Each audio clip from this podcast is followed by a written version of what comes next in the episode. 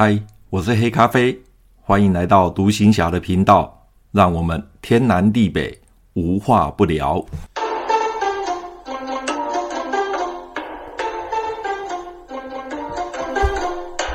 马祖当兵去，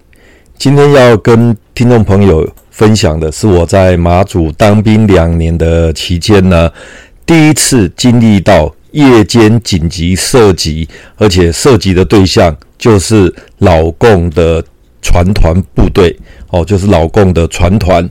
那大概是在民国七十七年，也就是一九八八年的四月份的某一个星期一的晚上。那因为星期一在部队来讲，晚上就是举光夜，所以那个时候全连的弟兄都集中在中山市写举光夜的作文。而当天晚上呢，我并没有和平常一样在寝室读书，我反而是用完晚餐之后，我就到了射击指挥所，和留守的弟兄，也就是水平手、计算手，还有一个那个话务兵、通信班的话务兵呢，在那边聊天。当时呢，我是坐在射击桌旁，因为我们指挥所的配备就是有一个射击指挥桌。然后有一台那个交换机，就是通信的交换机，还有一张铝床，铝床是上下铺的，那是以便于射击指挥所晚上都要有留守的人员。所以那天晚上呢，大概就是我跟水平手、射呃还有计算手，还有一个通信兵，我们四个人就在射击指挥所里面聊天。那我的射击指挥桌呢？当时我是坐在射击指挥桌的旁边，射击指挥桌上面有两台电话，一台呢是军用的行政线，另外一台呢就是射击线。那平常我们打电话联络事情，跟营部啦，或者是跟其他单位打电话联络的话，都是用这一台军用的行政线。那另外一台射击线呢，它是平常是不能用的，因为它是射击专线，也就是说这一支。军用电话是跟营指挥所是连线的，专门是哦火炮射击的时候，射击指挥用的专线电话。那那个星期本营呢，六四两营第一连就是我们连上呢是下战备状态，那个礼拜的战备连是第二连，所以当我们下战备的时候是比较轻松的，弟兄们呢因为不需要战备，所以比较轻松。所以那一天呢，我们大家都蛮放松的。那整个部队都在中山市集合，在那边写作文簿。那到了大概晚上九点钟的时候，也就是在晚点名前，大概前晚点距离晚点名很近了。突然之间呢，涉及电话的射击线呢突然响起来了。好，整个射击线突然响起来了。我立刻接起射击线，然后我就听到营指挥所的计算手。他很急促的就传过来说射击任务，当时我立刻就询问说，这是演习状况吗？一般在外岛举光日或举光夜是不演习的，因为那个是属于政战部门要做思想教育，所以那个时段是不会演习的。所以当我一接到电话的时候呢，我第一个就问他说，这是演习状况吗？还是真实状况？那计算手就是营的计算手，就跟我说这是真实状况哦，这是真实状况。那随后呢，营训练官就立刻接下电话，然后告诉我这是真实状况，要赶快火炮推出来要射击。当时我有一点纳闷呐，因为我们连上是属于下战备状态，如果有紧急状况要射击的时候，应该是战备连哦，应该是战备连，也就是第二连要实施射击。但是呢，为什么会通知我们第一连呢？虽然我心中有疑惑，但这个时候呢，因为时间很紧急，所以我也没有去问了，我就直接哦，右手是拿着电话跟营指挥所在通话，我左手就顺势往墙壁上，因为左边的那个墙上呢有一个射击铃，所以呢，我就顺势按下射击铃。那那个射击铃的铃声是短音，急促的短音。哦，所以我一按下去的时候呢，哦，全连除了各炮阵地，还有指挥所，还有一些重要的公共场合的的那个地方，我们都有装设喇叭，还有装设铃声，所以那个时候喇叭跟铃声同时都响起来了，所以几乎整个连上都听到射击铃。那由于全连都集中在中山市，所以当我射击铃按下去的时候，我就听到中山市的人马上就喊射击任务，赶快冲！所以那个时候。全连的士官兵就从中山市向各火炮阵地哦来冲过去，因为准备要把炮推出来了。所以因为那个时候我们是下战备，那所以我们火炮都推到炮堡里面去。平常如果是战备连的话，它的火炮必须推出炮堡，然后放在环形阵地的中心，然后射向是朝我们基本呃主要的射向摆放着。那如果你是下战备的话，就必须把火炮推回啊炮堡里面哦，炮掩体里面哦，推进去里面。所以那个时候，因为我们的火炮都在炮掩体哦炮堡里面，所以这个时候所有的弟兄就往炮阵地冲。那由于本连的指挥所旁边就是第二炮阵地，第二炮阵地再过去一点点就是第一炮阵地，所以这两门炮的炮阵地事实上是离中山市、离离连指挥所是蛮接近的，所以很快的我就听到呃第二炮炮阵地的人就冲进去了，然后我就听到里面很急促有很紧张的，就听到炮长下令推炮向前。哦，推炮向前，所以那个时候火炮就从炮堡推到环形阵地来，好，推到环形阵地来。那那个时候呢的射击指挥所，也就是营射击指挥所的计算所，就这个时候就赶快下达射击命令，所以他整个命令就透过那个电话就传出来，然后所以我们连指挥所的呃计算手跟水平手。这个时候就赶快一边操作一边记录，呃，营射击指挥所所下达的射击诸元。那因为我在旁边，我同时也听到整个射击的诸元的下达。当时我就判断，哦，他的这个方向米位呢，第四射向，那个射向就是莒光水道，就是莒光水道的射击射击的方向。那由于一个礼拜，我们虽然下战备，但是我们连上的军官，也就是我们的连长呢，因为他返台休假，所以他不在连上。那因为连长这个职务很重要。平常如果连长返台休假的话，那就由副连长哦来代理连长指挥全连。但是呢，我们的副连长那段时间刚好回台湾本岛去受训，还没有返回马祖，而连长呢又回台湾休假，所以呢就缺主官哦，就缺主官跟副主官两个同时缺。这个时候呢，营部就派了一位少校作战官。他来我们连上驻点，那这个少校作战官他才刚来不到几天而已，而且这个作战官呢，他是刚从台湾调过来的，他原先在台湾呢是属于飞弹部队，当年的飞弹部队有一大部分是属于陆军炮兵的，因为。炮兵官科里面可以分呃纯野战炮兵、防空炮兵，还有飞弹兵科哦，飞弹。那飞弹的话，它也是属于我们炮兵官科的。那这位少校作战官呢，他刚从台湾调来，大概两个月吧，应该是不到两个月的时间。那他是从飞弹部队。调出来的哦，他那时候在台湾，我跟他聊天的时候，他告诉我，他是在台湾的雄风飞弹部队，从雄风飞弹部队出来的。大家都知道雄三啦、雄二啦，哦，当年的话，那时候是雄一哦，雄一飞弹。那我印象中，他告诉我，他好像是驻扎在呃小琉球，屏东小琉球那边哦，那个雄风飞弹连的的连长，后来就调出来了。那他来到。马祖不到两个月，一个多月的时间，又遇到我们连长休假，所以他被派到我们连上来代理连长哦，来代理连长。那这个时候呢，虽然是他也是炮兵官科，但是呢，他因为离开炮兵哦，离开我们传统的管状炮兵，一般我们讲我们的火炮是管状炮兵。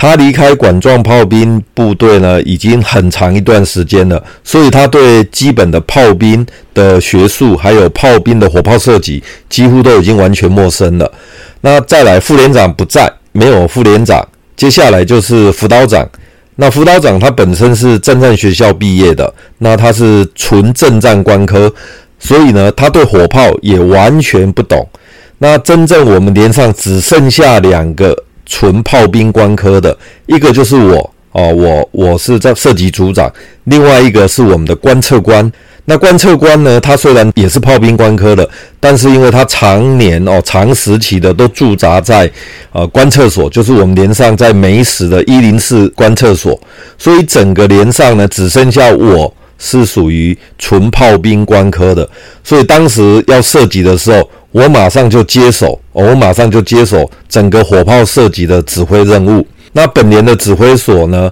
的，它里面的水平手跟计算手这两个呃阿兵哥呢，他们的素质很好哦，他们的素质很好，而且经过我严格的训练，所以呢，他们事实上是可以独当一面的。那这时候我最担心的反而是炮阵地哦，反而是炮阵地，在我们炮兵来讲。炮阵地战炮队是副连长负责的，是由副连长负责带领战炮队，也就是炮阵地。那我连副射击组长，我主要是负责射击指挥所。但是因为副连长呃返台受训，所以那时候我就接手战炮队，所以我也负责管理战炮队。那那时候我最担心的是呃是炮阵地，为什么呢？因为我们从来哦、应该是说。我们几乎都没有涉及匪船的呃经验，包括我在内。因为我听老一点的士兵讲说，他们以前哦，他们以前的的老士兵呢，他们还有射击过那个。大概就是民国七十四年以前吧，民国七十四年以前，那个时候还会常常射击。那自从哦金门事件之后，就几乎我们炮兵都不太射击了，纯粹就是由步兵的五零机枪来做射击。所以这一次呢，我一接到我们火炮要射击的时候呢，事实上全连的弟兄哦，全连的弟兄。每一个人有经历过实弹紧急状况的火炮射击，而且是打共匪的目标哦，他的目标是打匪军的那个船团，所以呢，没有人有经验，所以那个时候我最担心的就是炮阵地，所以那个时候我就马上把指挥所的射击指挥任务交给这两个呃训练有素的士兵，并且告诉他呃有什么问题随时用电话。跟我讲哦，因为电话会跟六门炮串在一起，所以有问题马上打电话。那我我会在各炮，那我在哪里我都会跟那个炮长讲。那炮长就是要跟指挥所讲说，我人现在在哪一门炮，所以我要离开指挥所的时候，我马上就跟呃指挥所的士兵讲说，我现在到第二炮。那事实上第二炮就离我指挥所非常的近，就在旁边而已，所以我就到了第二炮。到了第二炮的时候，我刚好看到整门炮都已经哦、推到炮位中心了，而且射向都调好了，也就是第四射向朝着莒光水道，射向都调好了。那这个时候他们就在装猪眼，这个时候呢，猪眼都装好了，那也都准备要装弹了。这个时候我就突然之间，我就感觉到心神不宁。我那时候就觉得，诶，心神不是很宁静。突然间，我就从我的耳朵，这也不算是耳朵啦，就是从我的脑海里面，我突然听到一个声音。我突然听到一个声音，那个声音就说：“确认一下最小射角。”刚开始这个声音呢，是呃听起来是呃比较柔和，但是呢蛮严肃的，就跟我讲说：“确认一下最小射角。”其实我们在那个时候紧急状况要射击的时候。我怎么也不会去想到最小射角这个问题，可是呢，这个声音就在我耳边响起，但并不是从耳朵听到的，就是从脑海里面突然之间从外面有一个声音就进到我的脑海里面，啊、这个我不太会讲，就是那种感觉。这时候我就愣了一下，但我就我就觉得很奇怪，虽然这个时间很短呐、这个时间很短，在我的脑海里就这样一瞬间这样过去，我那时候就觉得说不对，最小射角这件事情，全连没有一个人知道。只有我知道，而且最小射角，我是在呃上个月火炮射击，就是我们呃营测验下基地，把火炮拉拉到牛角岭的前一两个礼拜，我才把我们连上六门火炮的最小射角把它测出来。可能指挥所的人知道我在测最小射角，但是他们并不晓得最小射角的呃测最小射角的目的是什么。以当时状况来讲，全连只有我一个人知道最小射角。那怎么会有一个声音说，呃，注意一下最小射角，确认一下最小射角，那肯定不是弟兄，特别是战炮队的弟兄，就是炮班的弟兄，他们更不晓得最小射角的问题。当然，炮长会知道，炮长会知道，但是呢，我在做测测最小射角的时候呢。炮长呢，他们也没有很很，就是我在测的时候，我是带一两个人跟着我测而已，并没有，并没有所有的炮长都知道我在测最小射角这件事情。所以我当时听到这个声音的时候，我有一点讶异，有一点愣住了。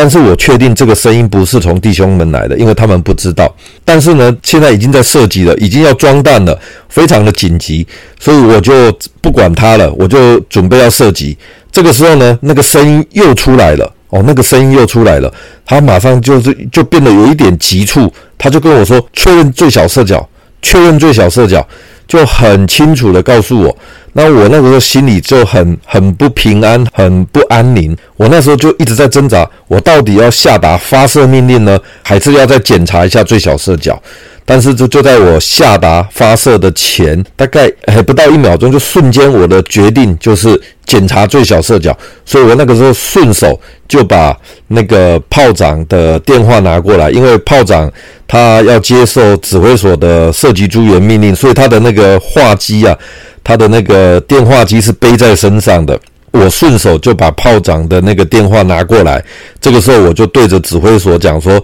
请指挥所的弟兄哦，就是水平手或计算手，请他们帮我检查一下。指挥所墙上的看板，因为我当初做好那个最小射角测出来的时候，我是把它写在那个指挥所的看板上，哦，那个看板上面，上面就会注明，呃，各火炮的最小射角是多少。我就请那个指挥所弟兄马上念，呃，第二炮第四射向的最小射角，告诉我。所以他们马上就看完那个看板之后，马上就回报给我最小射角。那最小射角呢？一零五榴弹炮它的射角呢，它是要分别装两个，一个就是高低，一个是仰度，它是用仰度跟高低。那高低加仰度就是射角。那一五五榴弹炮以上呢，就没有高低仰度降分了，它就是直接装射角。所以呢，当过炮兵的应该知道我在讲什么哈。那一零五榴弹炮，也就是幺洞五榴弹炮呢，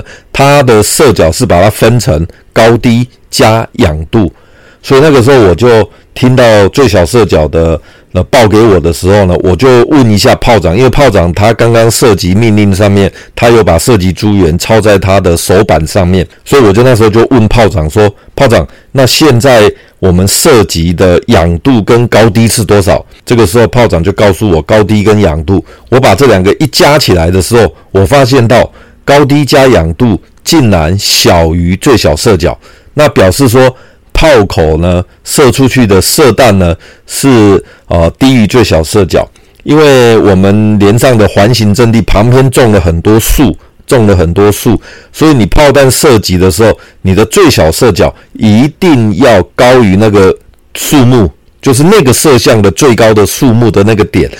这样炮弹才会飞出去之后不会打到树。那如果你低于最小射角的话，那表示火炮的炮管那个炮弹打出去的时候呢，就会打到树木哦，就会打到树木。特别是又是晚上，实在看不清楚哦，前面只看到前面黑压压的一片树林。其实就在我们炮阵地旁边就是一堆树林，所以我那个时候就发现到，诶，最小射角大于我的火炮射击的高低跟加仰度。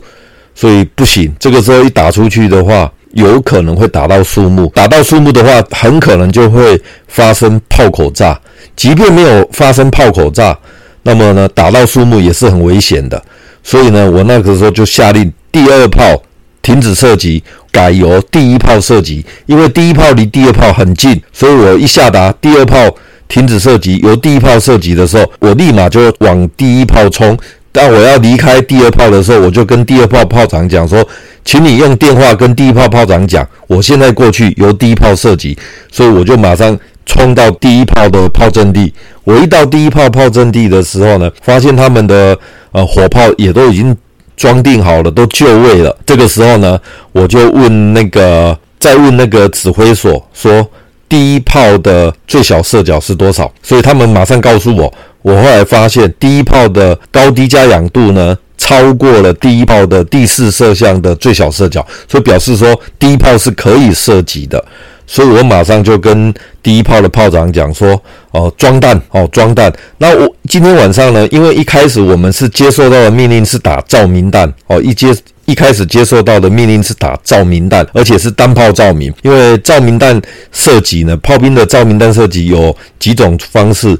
一个是单炮射击啊，单炮照明，单炮照明就是一门炮来射击照明弹，这叫。”单炮照明，那还有一种就是所谓的双炮照明。双炮照明就是由两门炮来射击。那双炮照明又可分为方向差跟距离差。也就是说，如果今天目标是属于啊、一条啊平行线的话，那就由最右边的火炮跟最左边的火炮，这个叫方向差哦，这个叫方向差。那使用方向差就是双炮照明。那如果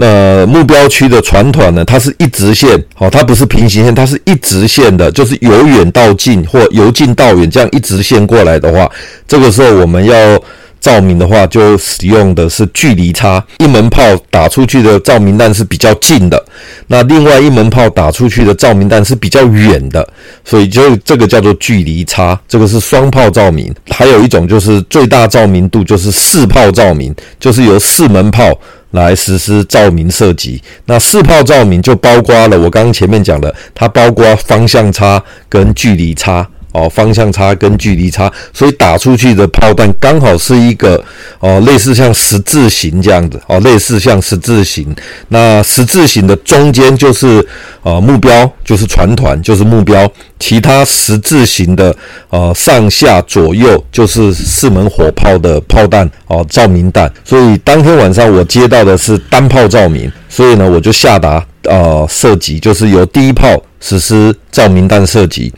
那这个时候呢，我就叫那个第一炮的炮长。哦，准备照明弹。那个时候他们照明弹都已经准备好了啊，信管龟也都装上去的。因为照明弹射击的时候，它必须它是使用空炸信管，所以它必须测它的飞行的时间。所以信管龟也都是装好。信管龟就是要调整火炮的信管，让它的那个炮弹的信管，让它的飞行时间把它设定在信管里面。比方说，它如果飞行是二十五秒的话。那我们就装二十五秒在信管上面。那时间一到，炮弹一出去的时候，它就开始倒数。那二十五秒一到，它就爆炸哦，它就爆炸。这个时候照明弹就就会就会亮了。所以信管龟他们都设好了，也都装好了。那个炮弹的也都设定好了。这个时候呢，我正准备要下达装弹命令的时候，这时候我又听到那个声音，我又听到那个无形的声音。这个时候呢，无那个无形的声音告诉我的，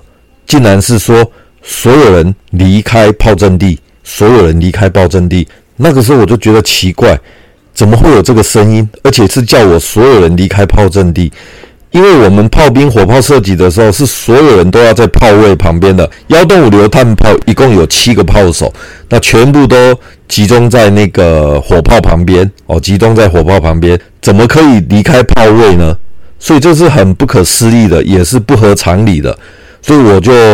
我就马上准备要下令装弹了。可是这个时候声音又出来了，而且这个声音非常的急促。而那时候我的心里面的那种不平安的的那种感觉更强烈，比刚刚在第二炮射击的时候听到那个要确认最小射角这件事的，我的心更沉重，然后更不平安，更不安宁，非常的严重。那我那时候眼睛看到整门火炮的时候，那个时候大概已经晚上九点多了，有一点雾。那时候马祖的栏杆有点起雾，虽然不是很浓，但是有薄薄的雾。那因为晚上射击的时候我们有开灯，有稍微把灯打开，所以呢，感觉到那个炮阵地就是有一点点雾蒙蒙的。呃，说实话，当天晚上那个感觉就是有点诡异，然后有点阴森。